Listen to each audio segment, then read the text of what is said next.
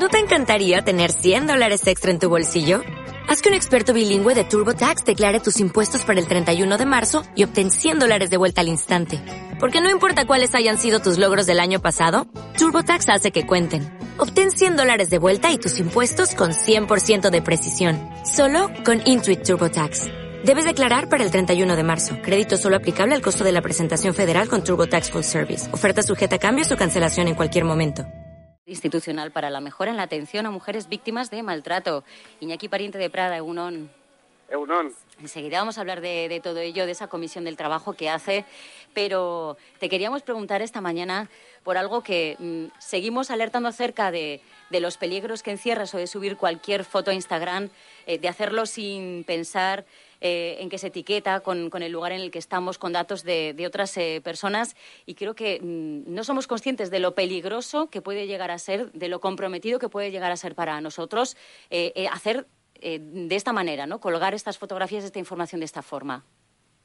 Claro, efectivamente. siempre que utilizamos, bueno, hay, hay que distinguir dos cosas. Una es la, la, realización de las fotografías y compartirlas de alguna forma con otros particulares a través de sistemas de mensajería instantánea en los que tengo un cierto control de la situación porque bueno se lo estoy mandando a otra persona y otra vez ya cuando eh, por lo que opto es por ubicarlas en redes sociales de utilización masiva como es Instagram o Facebook o cualquier otra red social no cuando lo hago en, formatos de red social lo que estoy haciendo es compartir con una generalidad de personas. Es muy importante en el formato de red social tener claro con quién quiero compartirlo antes de subirla. Es decir si tengo mi perfil de la red social configurado para tener eh, un sistema en el que solo accedan esas fotografías o a esa información los amigos o las personas en quienes confío o que tengo de alguna forma controladas. Si tengo un perfil abierto, lo que voy a conseguir es que cualquier persona del mundo pueda acceder a esa fotografía y entonces lo que voy a conseguir es una difusión indiscriminada de fotografía con todo lo que ello conlleva. Claro, pero nosotros no sabemos qué van a hacer con esas fotos, porque nosotros podemos compartirla con un grupo reducido de amigos y pueden dejar de serlo y extender esas fotografías en algunos casos, como hemos visto, ligeras de ropa o ausentes de ropa. esa es un poco la segunda parte en la que yo comparto con alguien o incluso en un perfil de una red social con un grupo restringido. Incluso en, ese, en esa situación existen muchos riesgos. Estamos asistiendo a la difusión de imágenes, ya llevamos unos años, de imágenes o vídeos todo comenzó un poco a conocerse socialmente con la concejal de los Llévenes, que luego tuvo mucho, mucho ruido social, ¿no? Que es cuando ya lo comparto con alguien en quien confío hoy, pero que puedo dejar de confiar o él puede dejar de confiar eh, en los próximos tiempos por distintos motivos, una, un cambio en la situación personal de la, de la gente, ¿no? Y entonces, lo que hay que tener claro es que cuando hago una fotografía digital, desde el momento en el que elijo ese formato digital, elijo un formato en el que puede ser transmisible de forma instantánea, es decir, que lo tengo disponible en un aparato electrónico, el que sea, y ahora los llevamos a miles, pues lo suelo preguntar en, las conferencias que doy, y la gente tiene miles de fotografías en el móvil, hmm. y llevo miles de fotografías en el móvil que son mías, de otros, de terceros, de niños, de mis hijos, de etcétera, etcétera, y las llevo a disposición. Y en cualquier momento, y sin pensarlo mucho, puedo, con dos, dando dos veces en la pantalla, puedo enviarla, eh, esa fotografía a un tercero. Eso plantea problemas evidentes por la las utilizaciones posteriores que se hagan. El tema de los etiquetados que comentabas antes también es muy importante porque se está dando la situación de que en, redes sociales eh, lo que hago es etiquetar a terceros. Es decir, digo que terceros estaban en determinado sitio hmm. y ahí puedo estar ocasionando un perjuicio porque ellos igual no han dicho que estaban en ese sitio. Y al final va a acabar sabiéndose. Eh, hay que ser consciente que todas estas acciones que hago a través de fotografías, vídeos o información en general puede ocasionar perjuicios a terceras personas e incluso a mí mismo a medio o largo plazo también. Ya, claro, lo que pasa es que ahí existe también un poco la, la, psicosis de decir, no voy a mandar nada, no voy a colgar ninguna foto, no vaya a ser que en un momento determinado me etiqueten donde no deben eh, y por otro lado también, mm, bueno, pues un poco la libertad, ¿no? De poder mandar y de compartir una información que igual quieres que la tenga alguien, ¿no? Sí, eh, eh, hay que encontrar un punto medio. no tenemos que llegar a no mandar nada, no decir nada, no compartir nada, porque de hecho las redes sociales se han creado y tienen.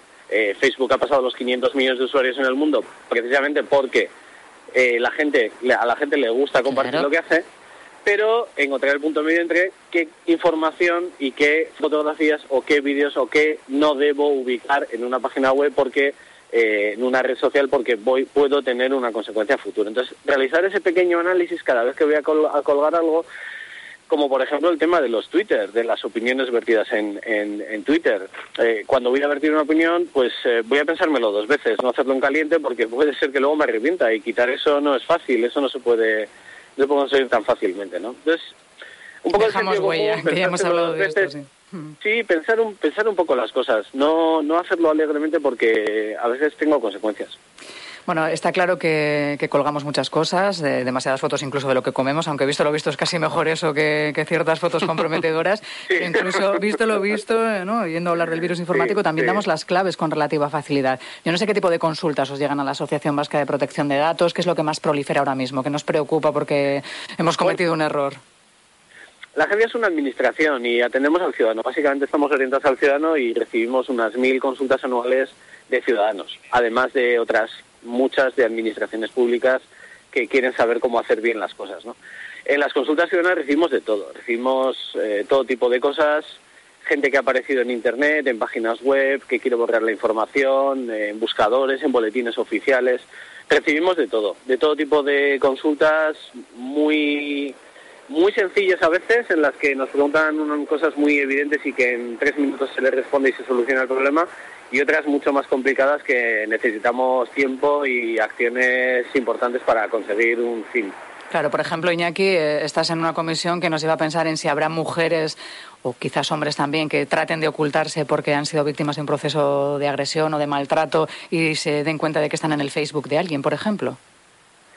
Lo que estamos tratando es, eh, lo, que, lo que estamos tratando ahora en la Comisión de Seguimiento del Segundo Plan es eh, aplicar la protección de datos a la protección de las mujeres. Lo que estamos haciendo es eh, que cuando una mujer acude a un servicio de asistencia social de un ayuntamiento o acude a la policía o acude al médico del ambulatorio porque tiene una agresión, esa información que ella da y que luego las administraciones tienden a compartir entre ellas, pues que sepan que no se puede compartir tan fácilmente, que hay que informar a la mujer de que eso se va a compartir o se va a ceder esa información a otras administraciones y que el técnico municipal o el médico o el policía sepa lo que puede y lo que no puede hacer de acuerdo con la ley de protección de datos. Y no es un trámite burocrático más, sino que lo que queremos es que, que se entienda que esta protección, la protección de datos en la materia de violencia de género ayuda a proteger mejor a las víctimas de violencia, para que su información quede controlada. Eso es lo que eso es un poco lo que estamos intentando implantar y lo que Macunde ha sido muy sensible para introducirlo en la protección de las víctimas. Mm, bueno, pues te vamos a devolver a esa comisión que está trabajando esta mañana. Iñaki Pariente de Prada, director de la Agencia Vasca de Protección de Datos, gracias un día más por todas esas recomendaciones. A ver si las seguimos en serio. Nada, pues a vosotras y desde luego hacéis un papel esencial los medios de comunicación con esta materia para difundirlo. El agradecimiento es para vosotras. Hasta pronto.